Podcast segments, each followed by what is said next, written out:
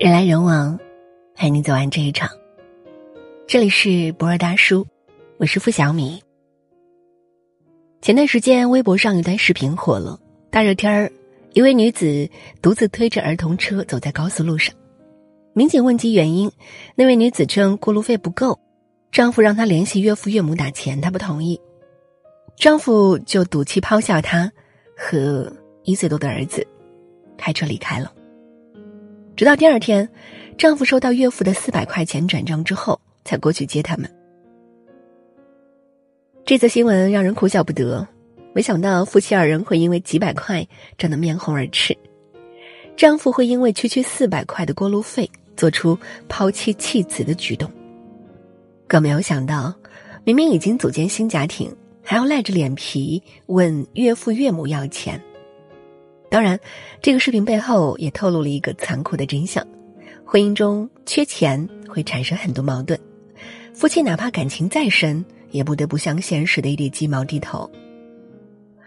曾有英国网站通过测试结果得出，平均每对夫妻每年会因为钱争吵三十九次。在外面买菜买贵了，给亲戚送礼送多了，孩子报辅导班钱不够了。这些因钱引发的争吵，会在潜移默化中撕裂夫妻的感情，直到到达一个爆发的临界点，让感情分崩离析。婚姻就像盖房子，没有良好的物质基础，便难以稳固。记得在一期婚恋节目当中，女嘉宾很漂亮，但是她家境远没有男方好，挣钱也很少，之后干脆待业在家。结婚两年多。生娃、带娃、洗衣服、做家务，平时买个包都要被丈夫说几句，还要承受婆婆的冷眼。最令她崩溃的是，当婆婆数落她时，丈夫从不为她辩解，甚至还跟着婆婆一起念叨她的不是。她实在受不了了，拉着丈夫上节目，想寻找和解的办法。结果，丈夫全程板着脸和她对峙，不留一丝情面，最后还来一句。你自己不挣钱，还不都是我在养着你？那一刻，女嘉宾的眼泪夺眶而出。作为观众，都能深深感觉到舞台上那个女嘉宾的难堪与脆弱。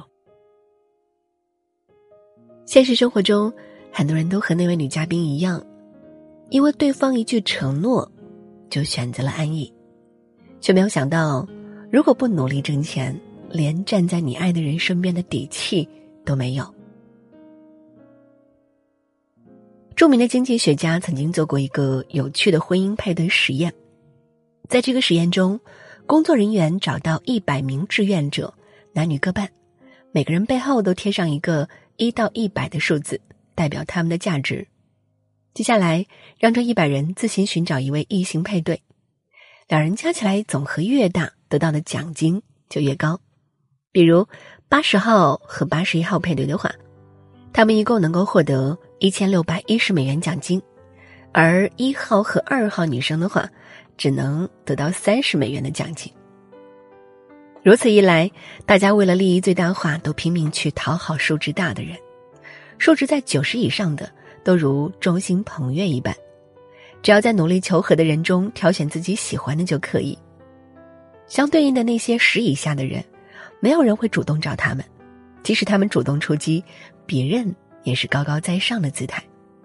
最后，十以下的人要么和另一个十以下的人配对抱团取暖，要么和数值稍高的人组合，但要以奖金三七分或者二八分作为代价。其实，婚姻就如同这场配对测试，所有命运的馈赠，早就在暗中标好了价格。当你自身价值越高的时候，你才有资格收获更多的尊重和善意。努力赚钱吧，金钱未必会让你遇到爱情，但至少会让你在爱情里拥有绝对的体面，不过度依赖，不盲目讨好，而目标可奋斗，也有能力养活自己。这才是一个女人最高级的活法。电视剧《我的前半生》里有句台词：“没有任何人会成为你以为的今生今世的避风港，只有你自己，才是自己最后的庇护所。剧中的罗子君起初也沦陷在丈夫会养你一辈子的誓言里，心安理得的当阔太太。等到得知丈夫出轨，她才幡然醒悟，然后回归职场，展露锋芒，一步步走出婚姻的阴霾。在婚姻里，一时的苦不可怕，一辈子的苦才可怕。有时候，钱是底气，是尊严，是自由。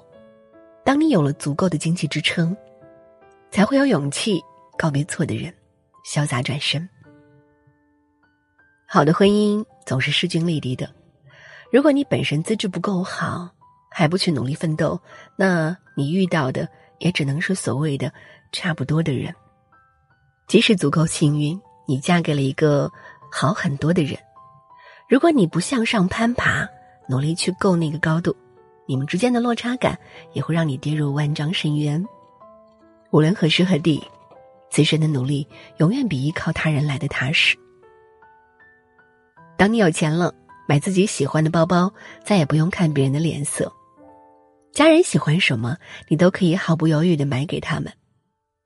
心情好了，随时可以来一场说走就走的旅行；心情不好了，不用再偷偷窝在小小的卫生间里哭泣，而是可以坐在汽车里哭、住宅里哭、度假酒店里哭。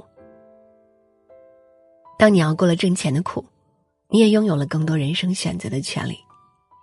正如毛姆曾在《人生的枷锁》中所说的：“人追求的当然不只是财富。”但必须要有足以维持尊严的生活，使自己能够不受阻挠的工作，能够慷慨，能够爽朗，能够独立。也愿我们都能成为那个慷慨、爽朗、独立的自己，吃得了挣钱的苦，也能熬得到婚姻的甜。人来人往，陪你走完这一场。这里是博尔大叔，我是付小米。晚安了。每一次你不开心，我也跟着伤心。我们的心那么近，一定很有默契。不必想该做什么才算够得体，我始终相信那天你会听见。城市的声音，我知道爱并不是谁能取代谁，可是我想帮你捡